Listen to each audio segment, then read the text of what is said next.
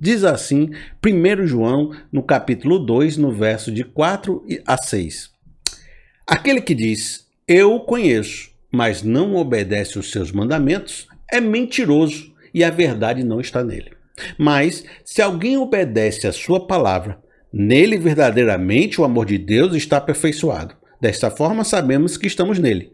Aquele que afirma permanecer nele deve andar como ele andou. Vamos fazer aqui um, um três ponto básico para nós, três pontinhos para a gente definir o primeiro passo para você internalizar essa verdade de Deus como mestre. Primeiro, precisamos conhecer os ensinos, as palavras, os mandamentos, o evangelho. Rapaz, Deus se revelou com toda a sua palavra. Ele é o mesmo ontem, hoje e eternamente. A essência de Deus e dos princípios de Deus estão revelados. O que eu preciso fazer? Conhecer esses princípios. Aquele que diz que me conhece, não conhece os meus mandamentos, as minhas palavras, está mentindo. Então, qual é o primeiro passo para você ser discípulo do Mestre? Conhecer a palavra do Mestre, conhecer o conteúdo do Mestre, conhecer o que ele ensina. Segundo, praticar, fazer os mandamentos, né? Diz aqui, ó, veja só, vamos ler aqui de novo, ó. Mas aquele que obedece a sua palavra, nele verdadeiramente está o amor de Deus e está aperfeiçoado. Mas não obedece os seus mandamentos, é mentiroso. Então, a gente já viu. Se você não obedece, se você não põe em prática, você é mentiroso, você não é discípulo. Para todo discípulo precisa ouvir do mestre e colocar em prática. Então preciso saber o conteúdo do mestre e preciso colocar em prática, né? Terceira coisa, nele o amor vai ser aperfeiçoado, a comunhão vai ser aperfeiçoada, vai se manifestar. Então nós vamos perceber que eu pego o conteúdo do mestre, eu aplico o conteúdo do mestre e Deus trabalha em mim, manifestando poder no seu Espírito Santo, comunhão com ele, amor com ele, conhecimento com ele. Então há uma intimidade com Deus, há um conteúdo de Deus e há uma prática desses mandamentos. Esse é o básico.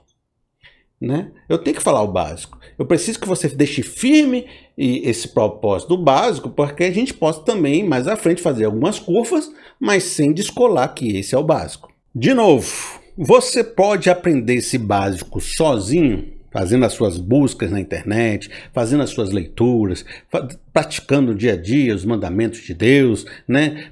fazendo as suas orações, procurando a intimidade e o amor de Deus. Você pode fazer isso sozinho? Pode. Você pode alcançar muita coisa sozinho? Pode.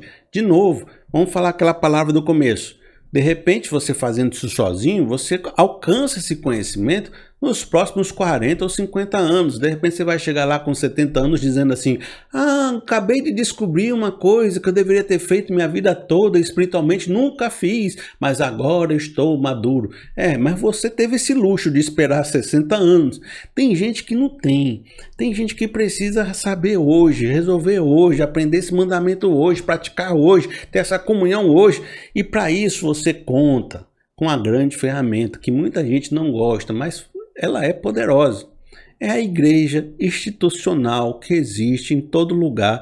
As melhores são melhores, as piores são piores, né? Mas essa igreja existe em todo lugar aí. Instituição mesmo, a casinha lá, com as pessoas dentro, com a escola dominical, com gente ensinando, que pode te ajudar a correr um caminho grande que você ia fazer sozinho.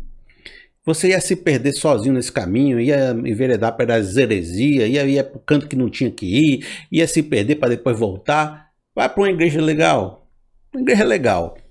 Você procurar uma igreja ruim vai ser igual o fariseu. Você vai ser mais filho do inferno do que. Mas vai para uma igreja legal que ela vai fazer três coisas por você. E é reconhecido uma espiritualidade evangélica, cristã, desde a época da reforma, três coisas aqui tem para onde fugir. Uma igreja boa vai te dar essas três coisas. Se você está numa igreja que não te dá essas três coisas, então muda de igreja. Simples. Fique se doendo, não. Muda e pronto. A pessoa que, se, que da igreja lá que mude, né? Se a pessoa constrói uma igreja que não te oferece o mínimo, o problema é daquela igreja, não é seu, não. Então mude para uma igreja que te ofereça, certo? Primeiro, ensino bíblico. É o mínimo. Uma igreja vai ter lá o momento de ensino da palavra, seja no púlpito, seja nos seus departamentos, seja nos seus seminários, de alguma, ou seja no discipulado direto. Em algum ponto dessa igreja você tem que aprender da Bíblia. Se você vai na igreja e sai sem saber da Bíblia, então você não está indo para a igreja direito, né? esse é o princípio básico. Primeiro princípio, vai para uma igreja que te ensine a Bíblia. Vai lá e aprenda a Bíblia. Isso vai economizar tempo de vida para você. Pronto. Segundo, ela vai te ensinar a andar de forma moral e ética, segundo os princípios da palavra de Deus. Ela vai te ensinar uma conduta, uma santificação. E isso faz parte também do mandamento, né? Aquele que praticar, obedecer. Ela vai te ajudar nesse processo. Então, as igrejas são reconhecidas por nos ajudar a andar de forma ética, da forma dos princípios cristãos, e nos ajudar a aprender a palavra de Deus. Esses dois princípios você aprende mais rápido numa instituição igreja boa. Às vezes não tem, né? Então você vai ter que fazer sozinho.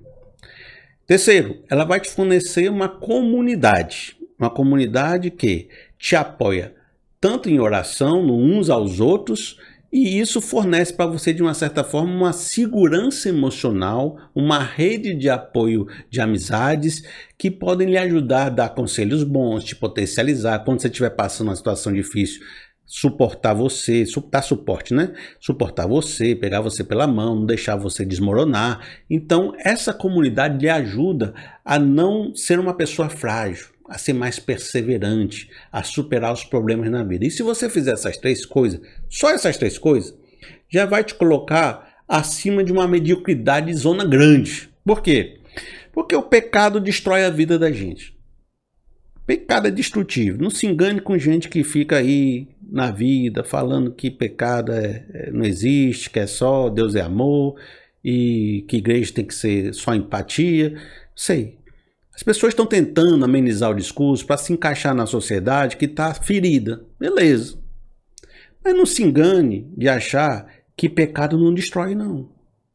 Que pecado não faz um. não te bota lá para trás na mediocridade, não. Então, só o fato de você se preservar numa conduta moral, de você viver uma comunidade que lhe apoie, de você ter um ensino da palavra, faz você ficar mais seguro para não viver umas destruições nessa vida, para não se partir no meio, para não destruir o que você já construiu, para manter o seu legado, para ter mais equilíbrio e sensatez na hora de tomar as decisões certas, para não se deixar levar para uma cobiça louca. Então, só de você fazer isso, eu acho que você já consegue girar um pouquinho acima na mediocridade.